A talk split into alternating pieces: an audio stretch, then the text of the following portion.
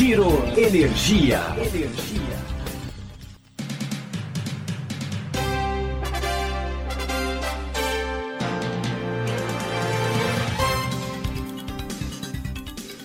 Olá, esse é o Giro Energia, o podcast sobre o setor de energia patrocinado e desenvolvido pela Econ Energia. Eu sou Roberto Rockman, jornalista que cobre o setor há duas décadas. O Giro Energia está de volta para a temporada 2022 e nesse primeiro episódio a gente vai conversar com Paulo Toledo, sócio-diretor da Econ, para saber quais são as tendências desse ano que já começou cheio de novidades. As chuvas vieram, tem novo marco regulatório de GD solar, tem abertura do gás natural e tem uma discussão que vai começar agora na Câmara e no Senado sobre a abertura total do mercado livre. Vamos saber o que, que o Paulo pensa sobre isso. Paulo, a última vez que a gente conversou foi em dezembro, né? Dezembro tinha algumas chuvas no cenário, mas agora a gente está início de fevereiro, tanto é que a gente teve nesse início de fevereiro uma reunião do CMCE já reduzindo o, a, o acionamento das térmicas. Passado dois meses aí do período chuvoso, as chuvas vieram, Paulo. Mudou completamente o cenário do setor elétrico em seis meses, é isso? É isso. Mais uma vez a gente teve aí uma, uma surpresa, né? Desse, nesse momento, uma grata surpresa, né? Eu acho que é bastante positivo quando a gente tem é, um, verão chuvoso como esse, que está tá performando. Acho que o, o, nossos reservatórios, né, acho que o sistema como um todo precisava realmente ter um, um, período úmido um pouco mais generoso, né, depois de vários anos aí de períodos úmidos ruins, com frustrações de chuva, com atrasos.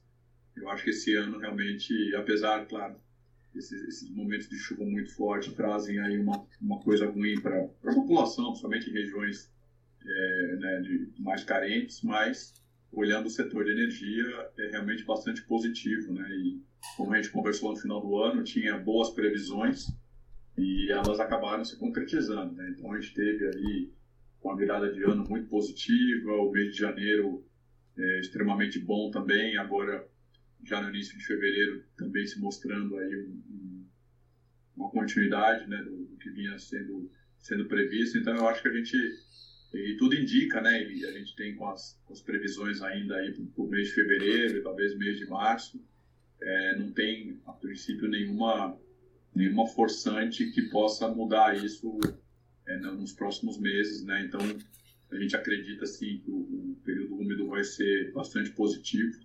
Já vem demonstrando aí uma, uma melhora nos reservatórios, né? Que, que, como eu falei, vinham bastante ruins aí do, do ano de 2021 então é mais uma, né, uma, uma mudança aí bastante significativa nesse momento mais positivo. Então acho que isso muda o cenário para 2022.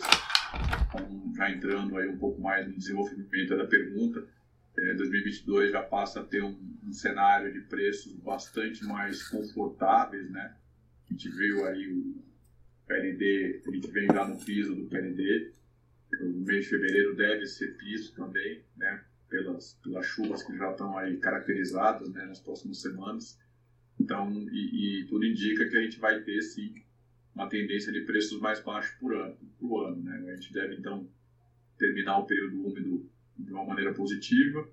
É, o ano continua sendo um ano ruim para a economia, consequentemente, uma, uma, uma necessidade, uma demanda baixa pelo consumo de energia, né? já que a gente não prevê aí pelo menos na, na economia, um crescimento econômico. Então a gente está trabalhando aí ainda com crescimento zero, muito próximo disso. Então isso significa que para o setor de energia a gente volta a ter aí um, um ano um pouco mais tranquilo, né? Claro que sempre tem aquelas oscilações, vai que acabar o período, o período úmido entre o período de seca, eventualmente pode ter aí é, semanas de preço um pouco mais alto, um pouco mais baixo, mas acho que a média do ano aparentemente, é, se tudo correr bem aí, né, se, se essa chuva não, não der uma interrompida antes do fim ali do período do mês de março, que não está previsto nesse momento, então a gente deve ter um ano mais confortável, sim. Quais são as recomendações para os clientes? É aquele que estava mais exposto no ano passado é fazer o contrato de 3 a 5 anos, que você tem mais de um período úmido durante esse contrato. Como quais, quais são as recomendações que vocês estão dando para os clientes, Paulo? Olha, nesse momento a gente está tá recomendando aqueles que estão descontratados, né? Tem contratos vencendo agora durante o ano de 2022, eu acho que é aproveitar o momento. Né? A gente sabe que sempre durante o período úmido, e principalmente um período úmido generoso como está sendo esse, é, a, a, visão de preço ela fica menos estressada, né? então a gente já vê aí a curva do ano de 2022, é, praticamente aí semana a semana essa curva de preço ela vem caindo. Né? Então a gente tinha aí no final do ano, acho que quando a gente conversou ali, talvez os preços de 2022 estavam na faixa aí de é, 250, 270 reais o megawatt-hora, agora nós estamos falando em preços aí é, abaixo de 180, por exemplo, já até um pouco, visando um pouco abaixo disso na média do ano, estou falando, né, ano inteiro.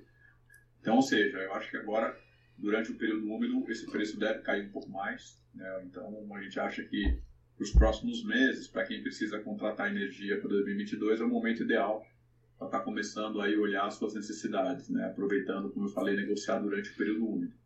É, eu acho que para 2023 para frente, é, o preço já deu uma cedida também, né? embora ainda não tão forte, mas ele já vem caindo, né? acho que tem um reflexo um pouco menor ainda para 2023, algumas incertezas, somente mudança de modelo de precificação, mas a gente vê também que é inevitável, né? à medida que o período período úmido for performando de maneira positiva, o ano de 2022 é, com reservatórios melhores, é, vai acabar puxando também os preços para frente, né, 23 e 24, é, mais para baixo também.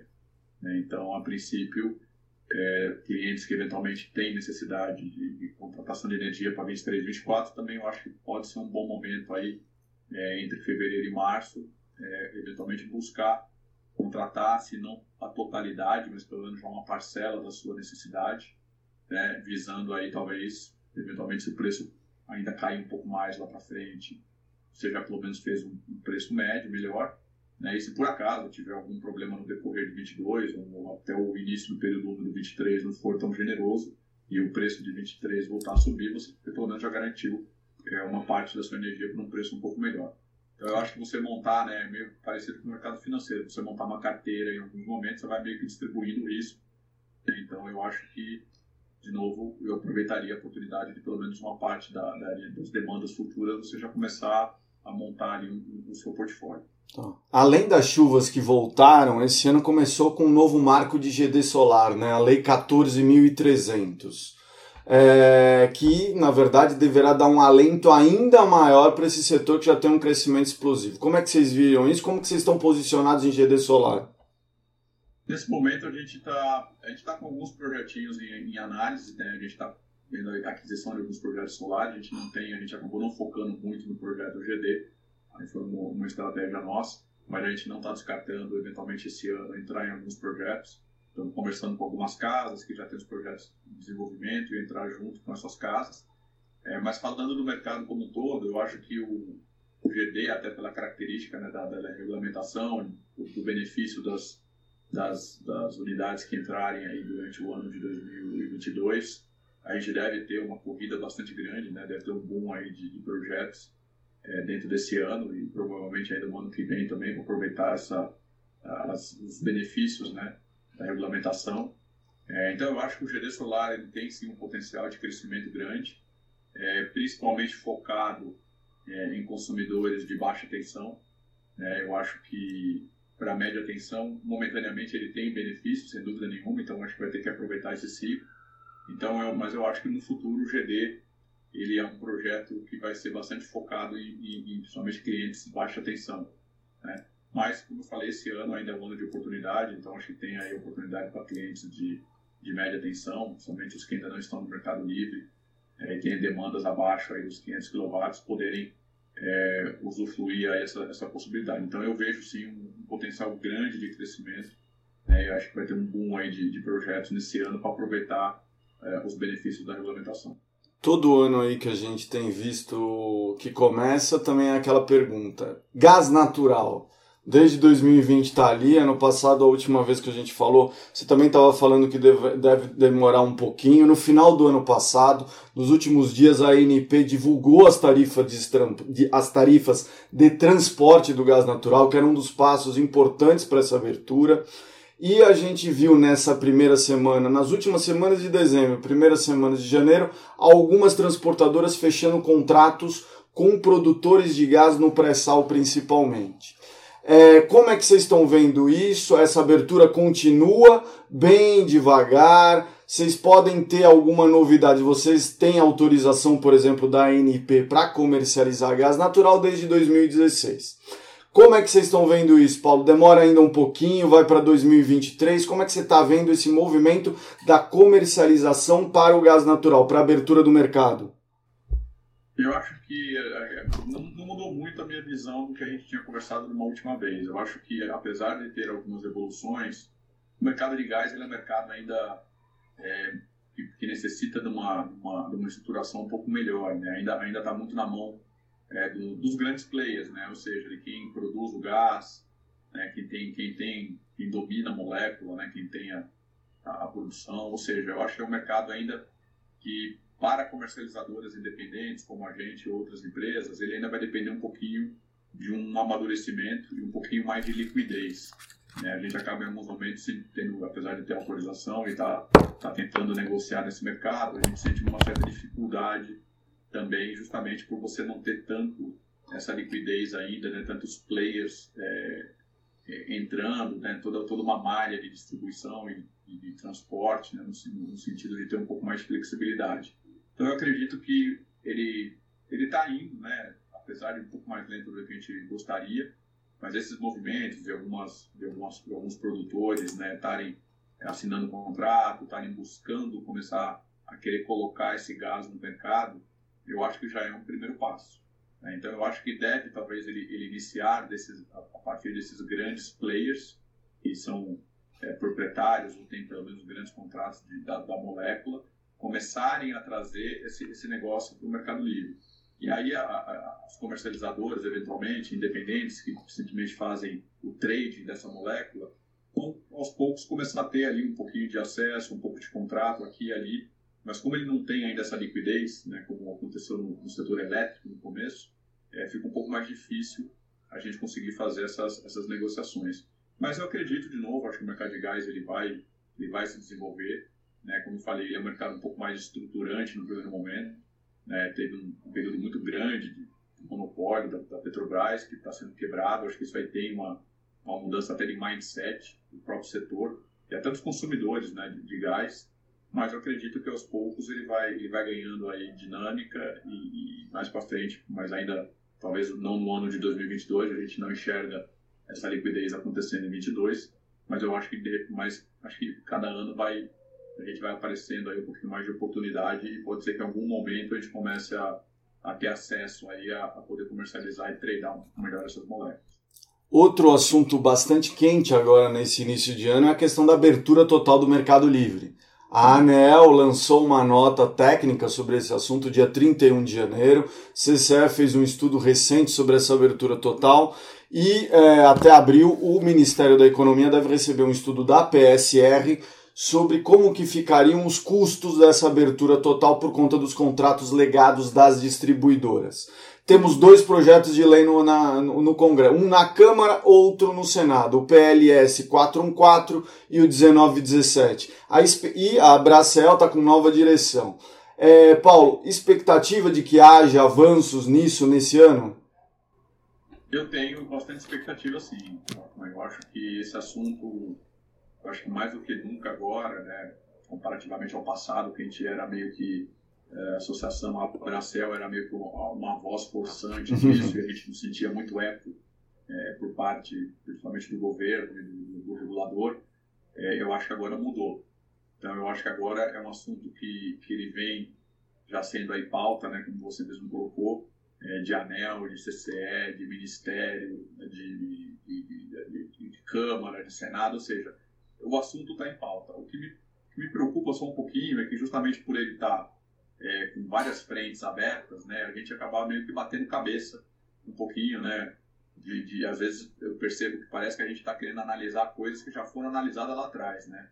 Gente, então assim tem muito estudo querendo ser feito, mas já tem muito estudo feito, né, não só pela Bracel, por consultorias, às vezes por, pelo próprio Ministério, pela própria CCE, mas independente disso, eu acho que é, sem dúvida não é um assunto que está na pauta, é, acho que já é meio que né, talvez unanimidade aí não só dos governantes como do regulador que o mercado ele tem que ser aberto, né, que ele tem capacidade, potencial para isso, não faz sentido a gente não, não, não seguir em frente com a abertura.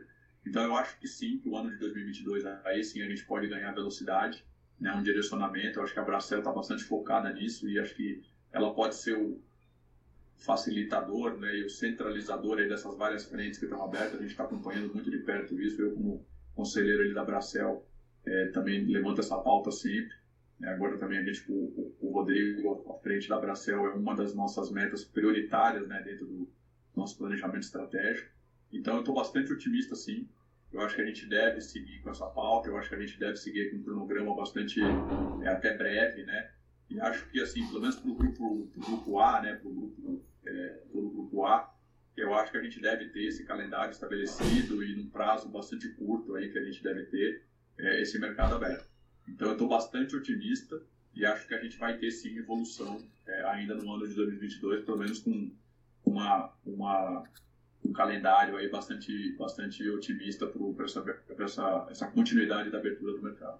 Tem mais algum ponto que você gostaria de destacar que vai ficar importante nesse ano de 2022? A gente já falou um monte de coisa, falou coisas quentes. Tem mais alguma coisa, Paulo?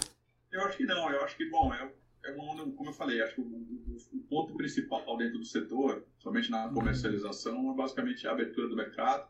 Eu acho que o assunto de garantias financeiras também segue, né, de uma segurança maior do mercado, embora o mercado ele venha se mostrando é, bastante, bastante maduro, né, por problemas que vêm acontecendo. Todo ano aparece um probleminha aqui, um ali, né, mas a gente vem é, esses problemas cada vez menos são problemas sistêmicos e cada vez mais são problemas pontuais e, e, e mais mais linkado às empresas que fizeram negócio com empresas que tiveram problema. Então, eu acho que o, o assunto de segurança de mercado também deve ter uma evolução no ano de 2022, mas a gente mostra aí que o mercado, apesar de, acho que toda evolução é positiva, ele já vem se mostrando aí bastante mais é, seguro, mais responsável, né? Então, eu acho que são os temas prioritários, acho que são esses. E acompanhar aí o, o decorrer do ano, como se comporta o preço de energia e tomara que a gente tenha aí mesmo um final de período úmido bastante, bastante promissor para a gente poder finalmente passar um ano mais tranquilo, né? E os consumidores voltarem a ter preços mais competitivos, buscando aí a competitividade de toda a cadeia industrial. Que ninguém imaginou, né, Paulo? Em setembro, ninguém imaginou que a gente estaria com os reservatórios quase 50% em, em fevereiro, né? Ah, mas nesse, é, é, é, esse, realmente esse nosso, esse nosso modelo, né, que depende muito de chuva, é realmente muito. É, ele é, muito, é uma caixa de surpresa mesmo, né? A gente lembra que quando a gente conversava, a gente achava que o problema do racionamento que estava resolvido em 22 e 21, né, poderia explodir em 22. E agora a gente vê uma situação totalmente diferente, totalmente né, que é, e a gente nunca, jamais pensou ali entre agosto, setembro de 21 que a gente estaria no mês de fevereiro realmente com, com, com reservatórios nos níveis que estão. Mas de novo é uma é uma surpresa nesse momento muito positiva e a gente a gente fica feliz que o modelo possa ficar um pouco mais menos estressado esse ano e, como eu falei, é, gerar mais oportunidade para o mercado livre.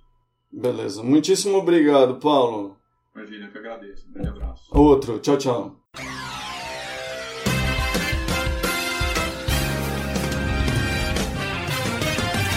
Giro Energia. Energia.